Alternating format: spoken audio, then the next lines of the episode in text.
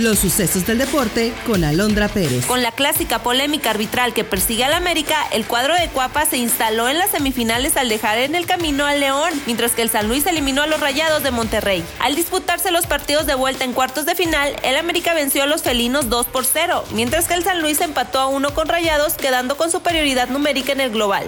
En los otros frentes, Pumas de Antonio Mohamed despertaron para ganar 3-0 a las Chivas, dejando fuera al rebaño, mientras que Tigres hizo valer la localía y venció 3-0 al Puebla, pasando a la siguiente fase. Los encuentros de semifinal quedaron de la siguiente manera: América frente al San Luis y Pumas ante Tigres.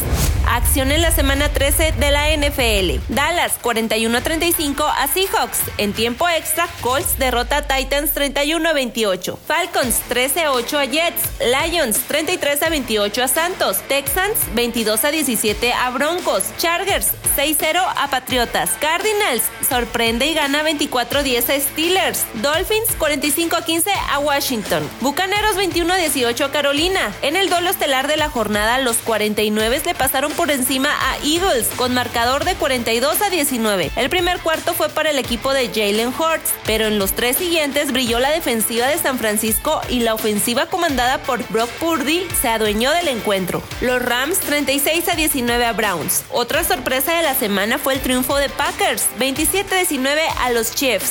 Para el Monday Night, Bengals frente a Jaguars.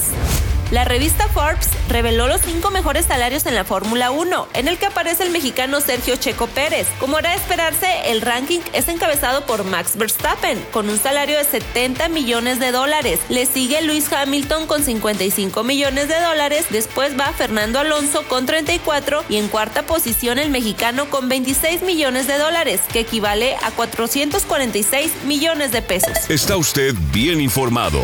Somos Sucesos Coahuila.